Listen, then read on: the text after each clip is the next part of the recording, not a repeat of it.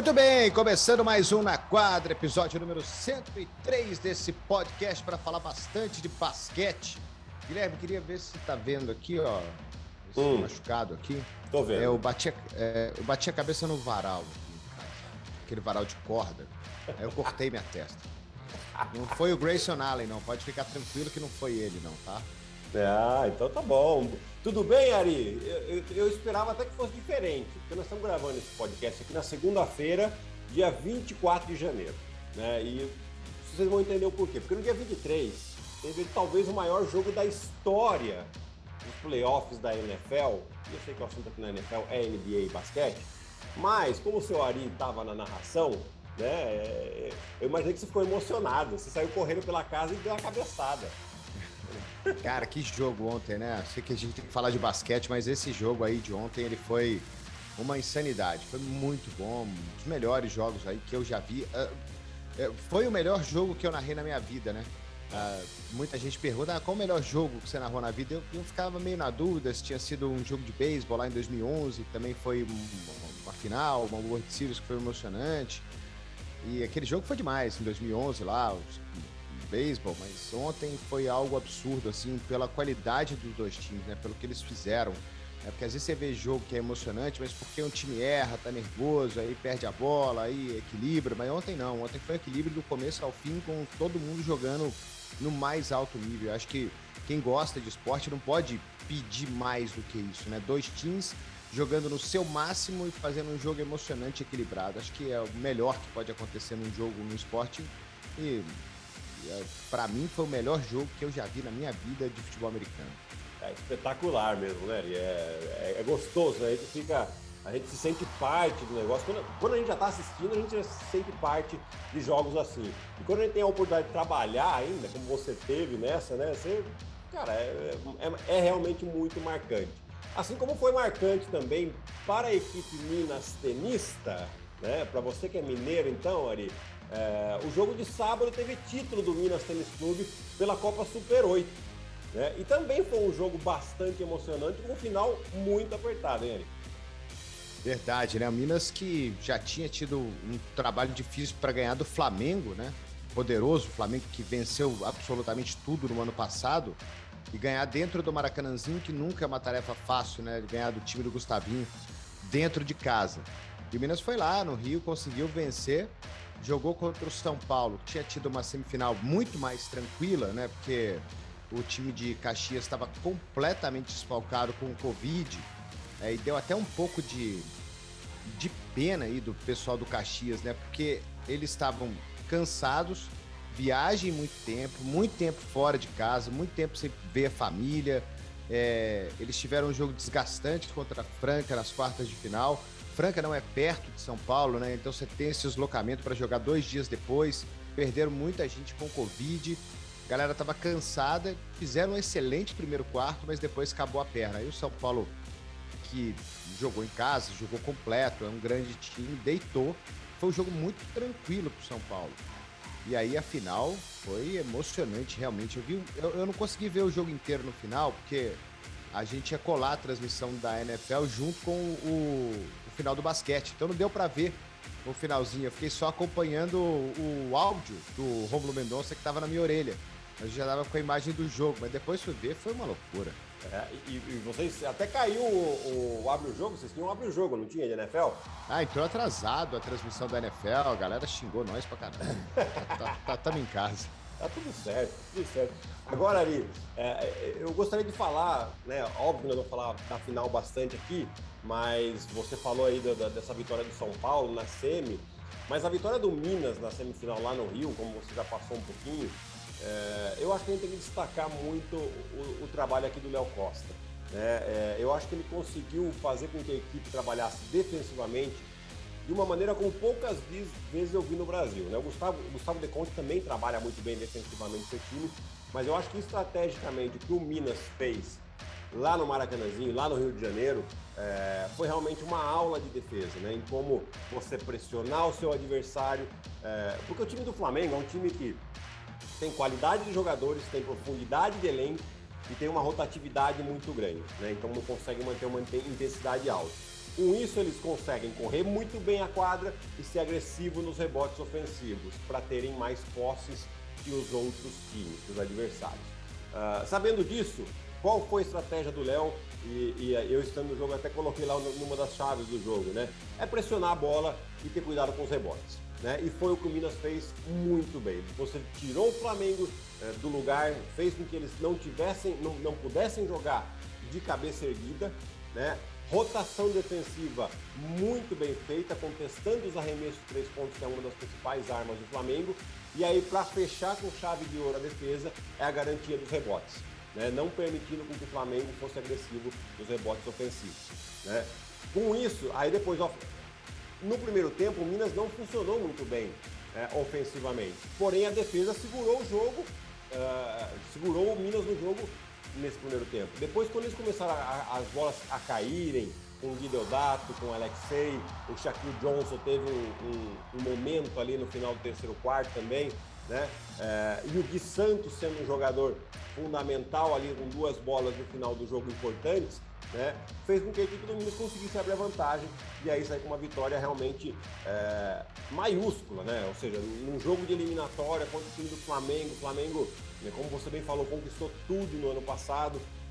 É, e, então, assim, é, é uma vitória que, que, que, deu uma moral muito grande para o time. O time tinha perdido por 30 pontos no, no primeiro jogo contra o Flamengo na, na, na, no turno, né? E isso abala qualquer um, né? Então você vem para um jogo totalmente diferente e o Minas ainda não tinha ganhado dos seus adversários diretos, né? Tinha perdido para o São Paulo também na fase de classificação, tinha perdido para a Franca, né? E ficava um pouquinho com aquela, uh, com aquela imagem, né? Ah, um time bom, porém contra os grandes não está conseguindo ganhar. Né? E, e, aí, com essa vitória, tanto do Flamengo, que já deu essa moral, como do São Paulo do título, aí você muda todo esse jogo, né? Você tira aquela pressão que o Minas tinha, estava tava tendo até o final do jogo do, do São Paulo teve esse, um pouquinho disso também, mas agora o Minas é, muda o time de patamar já para essa temporada. É, e até um. A respeito do que aconteceu na semifinal no ano passado, né? Que o Minas jogou contra o São Paulo e tomou uma varrida na final do NBB. É, tomou um 3 a 0 Tudo em circunstâncias diferentes, né? Foi a bolha do Maracanãzinho. O time não conseguiu jogar em casa, né? O Minas é, é, sempre foi historicamente muito forte jogando no ginásio, na arena do Minas, né? Todos os esportes, qualquer um deles, vôlei, futebol, futsal, né, basquete, qualquer coisa. O time parece que é, em casa é um time muito mais forte do que fora. E aí, ano passado não teve isso, tomou uma varrida até meio, meio, não sei se é surpreendente, mas uma varrida é, desmoralizadora do São Paulo. É, teve um jogo ali que foi equilibrado daqueles três. Só um. O resto foi, foi surra do São Paulo. E aí você volta e ganha a Copa Super 8 do time que te eliminou no ano passado. Tá bom que não é o mesmo time, né? Já não tem mais o Lucas Mariano nem o Jorginho, mas é um time que se reforçou também bastante com, com, com o Marquinhos, com o Elinho.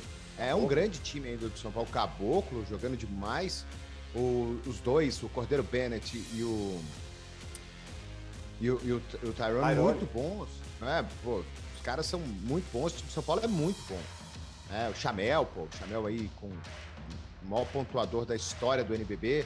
Então, uma vitória que dá muita moral, eu acho, também para o Minas da continuação do próprio NBB, né? Porque é óbvio que o time vai se classificar e deve se classificar entre os quatro.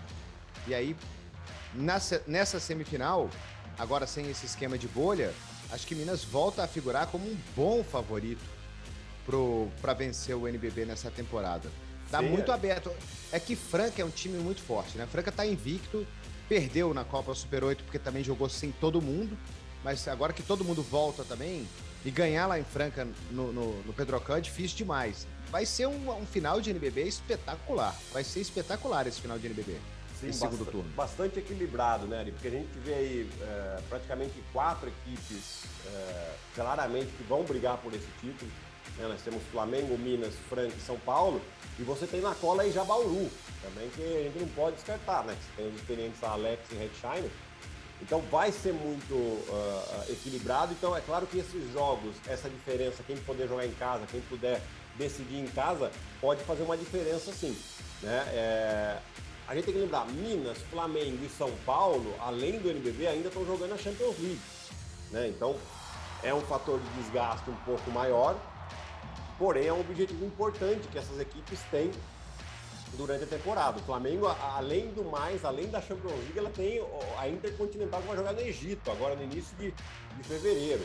Né? Então são muitos compromissos, nesse meio termo aí tem janela de seleção, ou seja, as equipes têm que estar muito bem planejadas fisicamente principalmente para esse ritmo que eles vão enfrentar desse segundo turno e fase final de temporada. Né? Agora no, nessa semana aqui já, já começa a segunda fase, na verdade é a segundo, segunda fase dos grupos ainda né? da, da Basketball Champions League. Uh, então as equipes brasileiras que estão invictas uh, continuam aí buscando a vaga na, na, no Final Eight, né? lembrando que são quatro grupos de três, os dois melhores de cada grupo passam e aí tem uma fase final e um local a ser definido. Uh, então tem bastante desgaste, as equipes têm que se preparar uh, fisicamente para chegar bem no final da temporada. E o Minas, sim, uh, muda o patamar dele uh, com essa vitória do Super 8.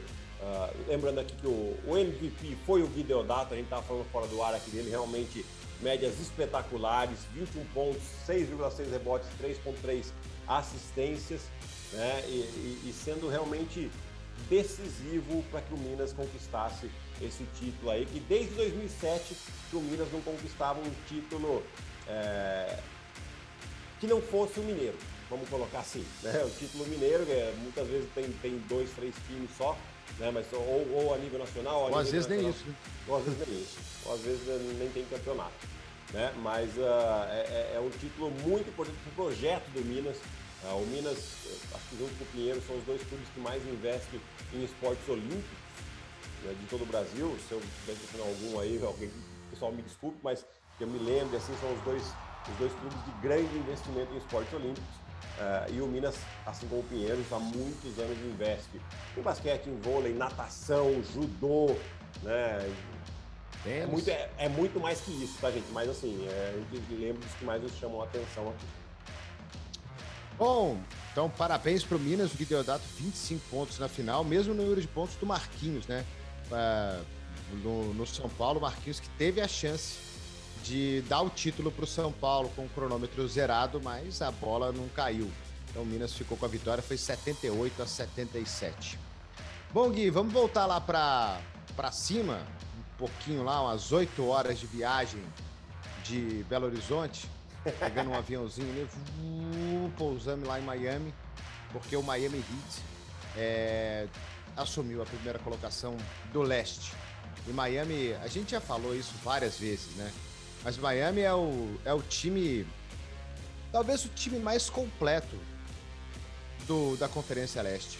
É, com todas as peças, com todas as posições que tem, com todo mundo saudável, né? Lembrando que esse time aí já perdeu muitos jogos, né? O Adebayo perdeu 25 jogos, o Tyler Hero perdeu é, 9, o Lowry perdeu 7, o Butler perdeu 18, e mesmo assim o time se manteve. É, então você tem uma base jovem aí, Duncan Robson, Tyler Hero, e os caras mais experientes ali, né? O, o Adebayo nessa base jovem também. E aí você tem os caras mais experientes ali, o Kyle Lowry com 35 anos, o Jimmy Butler com 32, mas ainda jogando no nível muito alto. É, e isso vai. Eu não sei, desde o começo da temporada eu tô apostando Miami Heat na final do leste. E aí, contra quem for, acho que eles têm chance de, de ir para a final da NBA esse ano. É um time muito bom em todos os aspectos. Ari, quando a gente pega o time do Miami, né, e dá uma olhada na Conferência Leste, quais os times que ele pode se enfrentar, né? E, e, e eu não vejo que eles tenham dificuldade com nenhum time em questão de matchup, né? Em questão de defensiva, principalmente. Né? Se você pegar o Milwaukee Bucks, você tem o Adebayo que pode uh, fazer um matchup ali com, com o Yannis, né? Você tem o Jimmy Butler que marca o Middleton, uh, o Lowry que marca o Drew Holiday, né? A gente tem que sempre pensar na questão defensiva primeiro, né? Uh, você pega contra o Brooklyn Nets, mesma coisa, né? Você tem esses três defensores que são realmente muito bons defensores que podem defender as três estrelas do outro time. É, talvez um pouquinho de problema contra o Embiid, né? mas eu não vejo a equipe do Philadelphia, pelo menos até agora, tão completa ofensivamente como as outras equipes para talvez ser capaz de bater esse Miami Heat. Né? Então é um time, sim, talvez o mais completo. Né? Na noite desse domingo, ganharam do Lakers com uma certa facilidade. O Lakers ainda teve uma recuperação no final do jogo, mas Uh, foi até o terceiro quarto estava 20 pontos de diferença para Miami, né? Jogando ainda sem o Kyle Lowry, sem o, o Tyler Hero. Uh, o Oladipo a gente não tem notícia, então vamos contar ele fora da temporada, né? Mas lembra que tem o Oladipo nesse time ainda, que pode ser mais uma, uma peça interessante. E, e, e, o time é muito bem treinado. Ofensivamente ele não fica na dependência de um ou outro jogador. Né? A gente vê vários times, vê alguns times assim na NBA hoje, são os times que estão brigando lá em cima. O Phoenix Suns é um, é um desses times. O próprio Golden State Warriors, apesar do Curry, você vê que ele, o Curry não está numa grande fase, o time continua ganhando.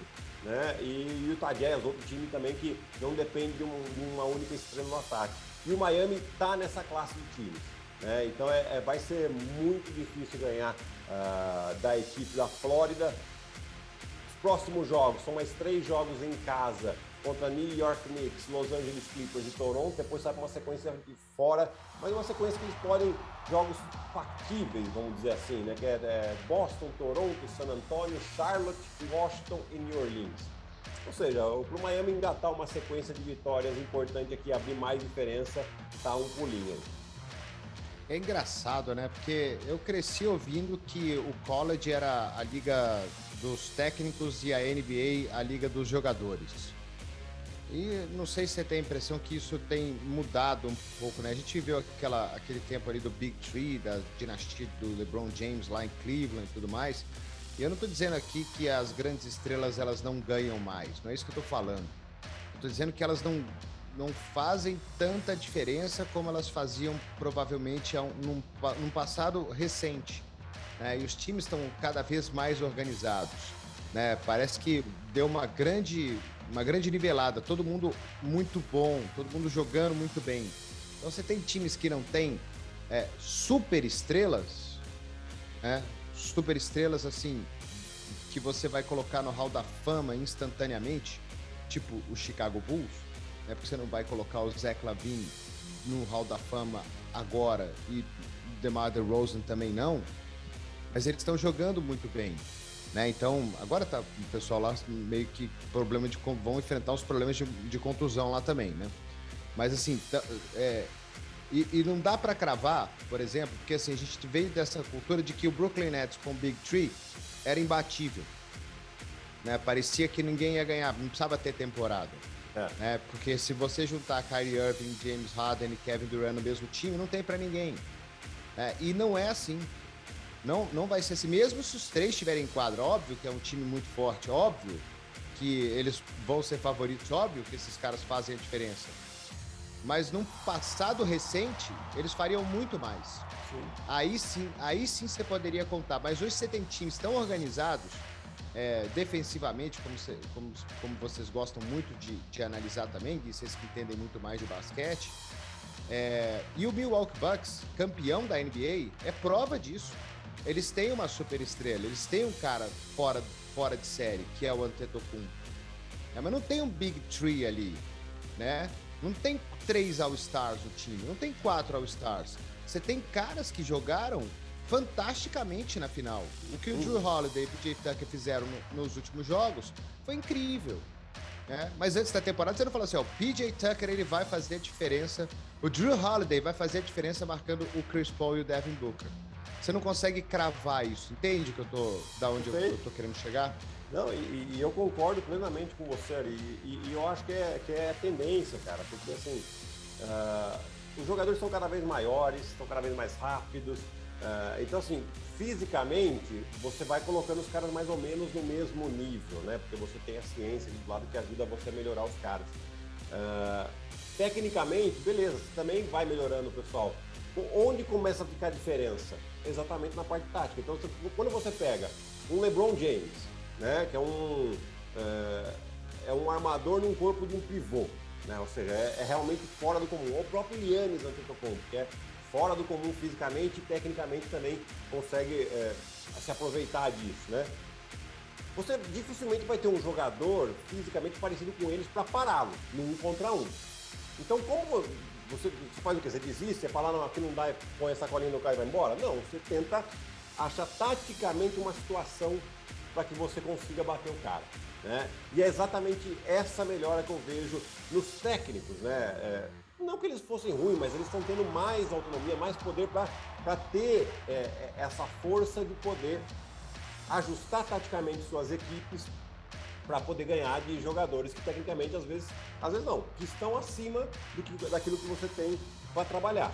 Então é, é, é, o trabalho em equipe sim, fazendo jus ao ditado, né?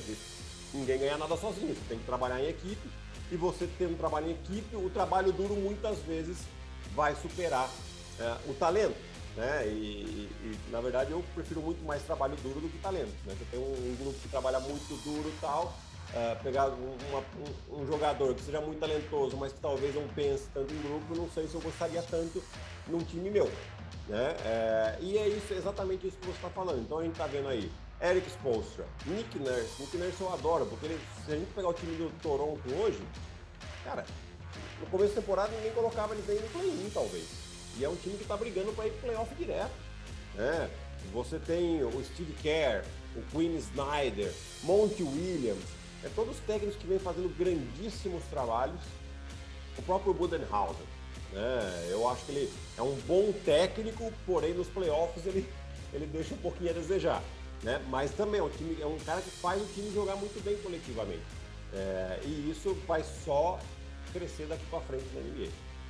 É, não adianta mais você achar que você vai ter três caras ou um cara tipo LeBron. Olha o Lakers. Uhum. Né? Olha o Lakers, montamos um elenco de super estrela e vamos ganhar de todo mundo. Não vão ganhar de todo mundo. Né? A gente vê como é que o leste está equilibrado. É, tá bom que o Kyrie Irving não está jogando, né?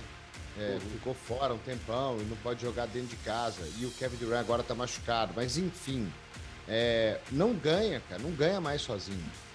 Não ganha.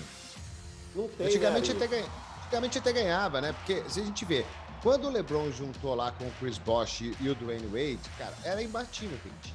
É. Não tinha pra ninguém. E ainda e assim perderam dois anos, né? Perderam dois anos. Perder, é, ainda perderam dois anos, é verdade. Mas você olha, mas o domínio no leste ali era absurdo, né? É. é mesmo ele em Cleveland lá, quando ele estava em Cleveland, o domínio dele, ele era tão bom, tão melhor que os outros. Sim. Mas Aí, aí você olha pro lado e fala assim, cara, não é possível que não tinha nenhum time bom, né? Não tinha ninguém bom. Era tão fácil assim. Né? Sei lá, ficou muito mais legal. Eu, eu gosto muito mais assim. É lógico que a gente quer ver super estrelas e grandes jogadas e grandes jogadores e caras decisivos.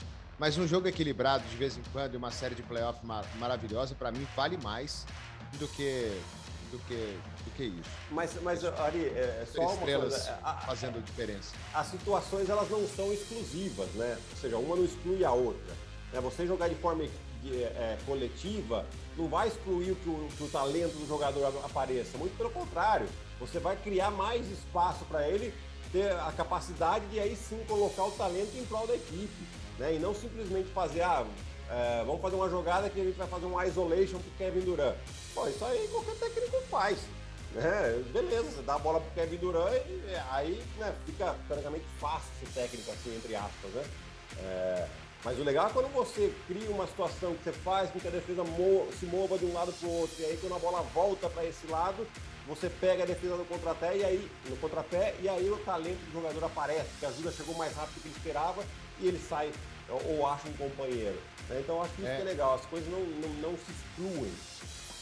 Você sabe que estava vendo outro dia alguns jogos dos Warriors aí, prestando atenção no negócio que você me falou outro dia, que é, eu estava comentando né, sobre a, a, volta do Clay Thompson e, e, como as contusões, óbvio, que elas prejudicam e tudo mais, mas no estilo de jogo dele, né, do catch and shoot, de um jogador que não, não, não precisa tanto de um atleticismo, de uma explosão física muito grande.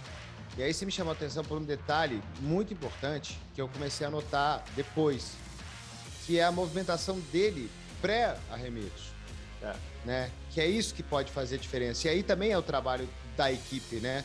Da movimentação do jogador, da movimentação dos jogadores, da rotação sem bola, para se colocar numa posição que seja um arremesso favorável para ele, né? Então Exato. comecei a prestar um pouco mais de atenção nisso e assim, é, é muito.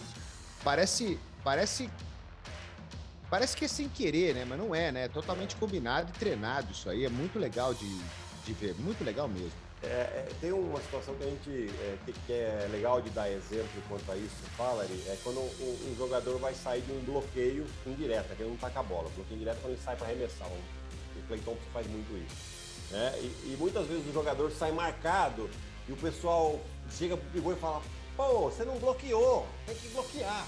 Né? Acho que é só o trabalho do homem grande ou, ou do bloqueador, né? Porque hoje tem bloqueios de homem pequeno também o que não é verdade, né? Porque hoje, hoje não, desde sempre, você tem um trabalho também do cara que vai sair do bloqueio e você colocar o seu marcador numa posição que fique boa para o seu, pro seu bloqueador fazer o bloqueio. Né? Então, se você simplesmente sair correndo numa linha reta para sair do bloqueio, o seu marcador ele vai te seguir, que a gente fala, ele vai seguir você no ombro externo, né? Que aí não tem como o, o, o bloqueador te pegar, e você vai sair marcando o cara.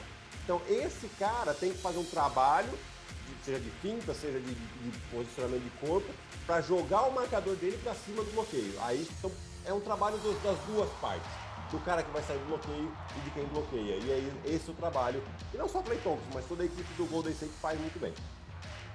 Pô, que demais isso aí, né? Parece uma ciência, né? Do, do, do negócio. Bom, é... A gente estava falando do Miami, nem falamos muito do Miami, né? Fomos para outros assuntos aqui, mas acho que ficou bem interessante a análise. Mas o Miami Heat, agora voltando todo mundo, você acha que eles estão aí entre é, é favorito, é brigando com com Brooklyn é, é aonde que eles estão ali no, nesse leste? É o, é o melhor, o, um dos três primeiros? Ari, eu acho que do, do, jeito que, que, a, que, a, coisa tá, eles começam a, a ter um, um, certo favoritismo, sim. Né? Principalmente na, te, na temporada regular aqui que a gente está vendo o, o, Brooklyn Nets com Kevin Durant mais fora aí por mais pelo menos mais um mês, né? E o Kyrie Irving que não joga em jogos dentro de casa. Você tem o Chicago Bulls, que até a gente vai falar um pouquinho né, das, das, lesões aqui, mas tem praticamente três jogadores agora, quatro jogadores fora, né? Que é o Lonzo Ball, o Lavine, o Caruso e o Patrick Williams. Uh, então, os adversários diretos dele pela briga pela primeira posição estão sofrendo com lesões. O único que não está sofrendo tanto aqui agora nesse momento é o Milwaukee Bucks, né? Uh, então o Miami, mesmo eles também sofrendo com alguns desfalques, eles, eles têm um time é, homogêneo, né? Então, pessoal, outro dia eu vi uma postagem falando, nossa, como o Miami con consegue achar esses caras, né? O Max Struz da vida, uh, o, o, como é que é o nome lá? De novo, esqueci o nome do turco lá, tem alguma ah, coisa é. com Seven. é, tem... Ele joga, ele joga com a 77. Aí eu lembro do Seven, né? Tem um Seven no nome dele lá. Mas é um pivô também é. que joga muito bem. O Gabe Vincent, uh, outro jogador também que fica. São jogadores que estavam fora do radar. Yurt Seven. Omar. É, Yurt Seven. Yurt Seven. Omer Yurt Seven. Né? Então são jogadores que é, são muito bem trabalhados por, pela equipe, pela comissão técnica, né? Eles ficam pescando jogadores interessantes de, de times de league, é, do próprio time da league deles lá, e aí eles trabalham muito bem, né? Então, qual que, é, qual que é o principal é, ponto que eles olham? Esse cara é um bom defensor? É. Ele tem um bom arremesso três pontos? Tem. Então, ele vai encaixar nesse time. E é exatamente o que acontece. E aí eles dão confiança também. O Max Struz está fazendo uma temporada espetacular. Ninguém nem sabia quem era esse cara. Quem imaginou que Max Struz ia ser um jogador importante na rotação do Miami lá no início, depois que contrataram o Kyle Lowry, por exemplo, né? Que renovaram o Duncan Robinson. Então, assim, Gabe Vincent também, outro jogador que tem entrado muito bem. O PJ Tucker arremessando com o melhor percentual de três pontos da carreira. Eu até tô puxando aqui, ó, mas 45, quase 46% de três pontos pro PJ Tucker. É, então é um time que trabalha muito bem, deixa seus jogadores, faz com que cada jogador da sua equipe tem, se sinta com um papel importante dentro da equipe e aí, aí depois é difícil parar um time desse. E do Chicago Bulls, né? Você citou as, as lesões. É, a gente viu times importantes tendo sequências de vitórias e conseguindo se manter na ponta com a perda de jogadores importantes para o time. E é o que Chicago vai ter que fazer, né? É, não sei se você quer falar primeiro da punição aí do Grayson Allen, né? No Caruso que vai ficar com o pulso quebrado aí o que quatro, seis semanas fora também com, com essa contusão, né? O Grayson Allen foi suspenso um jogo só e por conta dessa falta. Mas de qualquer forma, tem algumas contusões de Chicago que eles vão ter que dar um jeito de se manter no topo. Ainda bem que eles têm também uma gordurinha para queimar, né? Tem, né, Ari? É, é, bom, só para falar rapid, rapidamente aqui da, da, da, suspensão do Grayson Allen, é, claramente uma suspensão que a NBA falou, ok, vamos dar uma suspensão aqui só para não passar batido essa falta. Foi uma falta séria, grave. Não acredito que ele tenha intenção, tenha tido intenção de machucar o Caruso, porém a intenção de fazer uma falta dura, sim, né? É, agora, um jogo você, se você confrontar um jogo de suspensão contra quatro a seis semanas que o jogador que machucou vai ficar fora, né? Não, não, acredito muito também nessa questão de que o jogador que ficar fora o tempo que o jogador, que o outro se machucou, fique, mas uma suspensão um pouco mais dura para inibir esse tipo de jogada, eu acho que a NBA deveria pensar assim.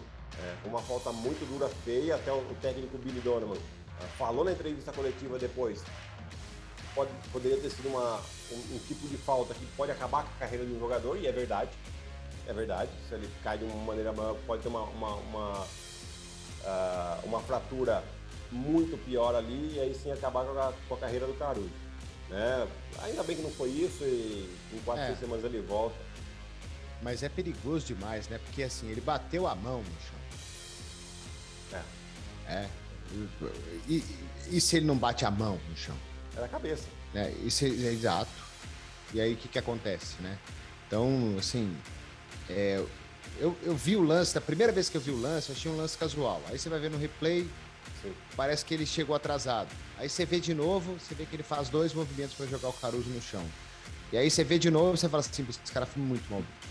É. É, e aí um jogo só, é, para mim, é muito pouco. Muito pouco. Porque um jogo só, o cara vai fazer isso. Ah, eu vou, vou quase. Eu posso, posso acabar com a carreira do cara. Um lance desse pode acabar com a carreira de um jogador. E aí, Exato. de repente, você toma um jogo só. Que mensagem que você passa? Você não pode continuar fazendo aí, Exatamente. que é um jogo só que vocês vão tomar. Exatamente. Essa é a mensagem que a NBA passa. Então, dá seis semanas de suspensão pro cara, que eu quero ver se ele vai sair pulando atrasado no corpo do cara sem disputar a bola com o jogador no ar. Eu acho um absurdo o negócio desse. É, foi, foi realmente feio. Até o Milwaukee Bucks lançou um, um comunicado aqui, dizendo que não concordava com a suspensão. É, o Milwaukee poderia ter ficado quieto, aceita, fica quieto aí que o. Ficou foi de bom tamanho. Ficou excelente tamanho. Um jogo, sexta-feira ele já joga de novo. Né? Então tá, tá ótimo aí. E, e agora, Ari, falando do Chicago, vai ter que lidar, porque o Lonzo Ball também tem um probleminha no menisco, também vai passar por uma cirurgia, deve ficar também aí seis, quatro a seis semanas fora também. Uh, o Zach Lavine não precisa de cirurgia, mas ainda está fora, também um, probleminha no joelho. E agora é Demar DeRozan Ball, né? Põe a bola nele, nele no e no Vucevic, são os dois jogadores que têm mais qualidade ali, e vai ter que se segurar nessas próximas semanas com esses jogadores. É... Aquilo que você falou, porque criou uma gordura muito grande aí o time de Chicago, né, enquanto estava completo ou quase completo. É, e agora vai ter que jogar algumas semanas bastante desfalcado e vai ter que conquistar vitórias. Né? Então vai ter ainda a pausa do, do All-Star Game aí, que é uma boa, né? Você praticamente fica uma semana sem ter jogos, aí no caso do, do Chicago são oito dias. É, e isso, obviamente, oito dias sem jogar, você tem mais oito dias de recuperação para os jogadores e, e, e, diminui o prejuízo, vamos dizer assim. Mas não tem outro jeito, vai ter que se virar com aquilo que tem. Já explodimos o tempo, Guilherme? Faz tempo, tá bom. Ah. É uma, pra gente falar do Phoenix Suns rapidinho, então, é, para não estender demais e encher o saco de todo mundo, mas Phoenix tá demais também, hein? Tá demais. É, é, é o time Nove derrotas. Nove derrotas, a gente tá falando pouco deles aqui, mas é o time que lidera a NBA com certa tranquilidade, né? Eles têm três jogos de vantagem uh, em relação ao segundo colocado, que é o Golden State. É, e, e, é um time assim, eu tava dando uma olhadinha nas estatísticas deles aqui, a gente falou, né, de como o time joga, que não depende de um jogador só, de forma coletiva, o trabalho do técnico, tudo isso, né, Ari?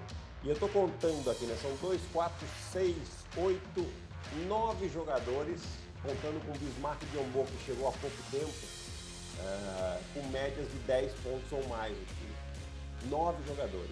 É, é, claro que o Biombo entra nessa aí por causa de lesão do, do DeAndre Ayton, né? Então o que seria de um é do outro, mas não importa, né? Você tem o Jay Crowder, que também está que, que, é um jogador que tem um papel importante dentro desse time, com 9,3 pontos de média, então seria o décimo jogador aí. É, então, olha a dificuldade que é você marcar esse time. Né? Você faz a sua estratégia. O que eu tenho que fazer? Ah, vou marcar o pick and roll. Beleza, você marca muito bem, você programa a sua, a, a, a sua rotação defensiva, eles vão punir sempre a sua ajuda. É. Ah, não, não vamos mais ajudar porque estamos tomando bola de três. Você vai tomar o, o arremesso de meia distância do Chris Paul e do Devin Booker. Então é difícil você marcar um time assim. Né? E aí você vai lá atrás, os caras têm uma, uma intensidade muito grande defensiva. É, é, um time que a gente tem que, na verdade, é um puxão de orelha para nós mesmos aqui, né? Porque a gente tem que falar um pouquinho mais deles, porque realmente é, é um espetáculo que vem fazendo o, o Phoenix Suns. E o Chris Paul ainda em alto nível, né? Lidera a liga em assistências. Teve um jogo ontem de 15 assistências, 99 jogo dele com pelo menos 15 assistências. 99 jogos. Quinta melhor marca da história da NBA passou a Isaiah, Isaiah Thomas, lendário jogador do Detroit Pistons, que tinha 98. Chris Paul tá, tá demais, né? O Phoenix Suns. Uh, vamos ver os playoffs, como é que vão. Porque o playoff no leste, cara, se jogar contra times como Utah Jazz completo, Denver Nuggets completo, próprio Lakers, né, cara? Clippers. É, é, muito difícil, é complicado esse, esse, esse oeste. Eu falei, acho que eu falei leste, meu oeste da NBA. Mas. Eles, e o Golden State, né?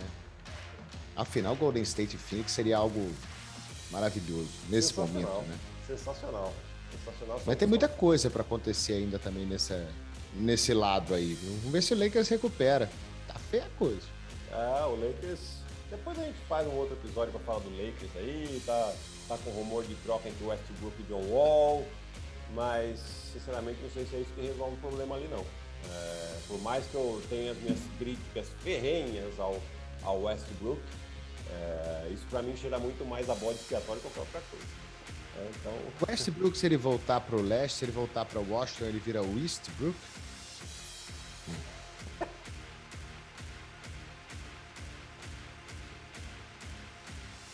Nossa, se ele for jogar no Toronto, ele vira o Northbrook. E se ele vier jogar no Brasilzão? Southbrook. É o Southbrook. Acho que podemos acabar com essa piadoca a la Ari Aguiar aqui, não, Ari? Melhor, né? Melhor, melhor.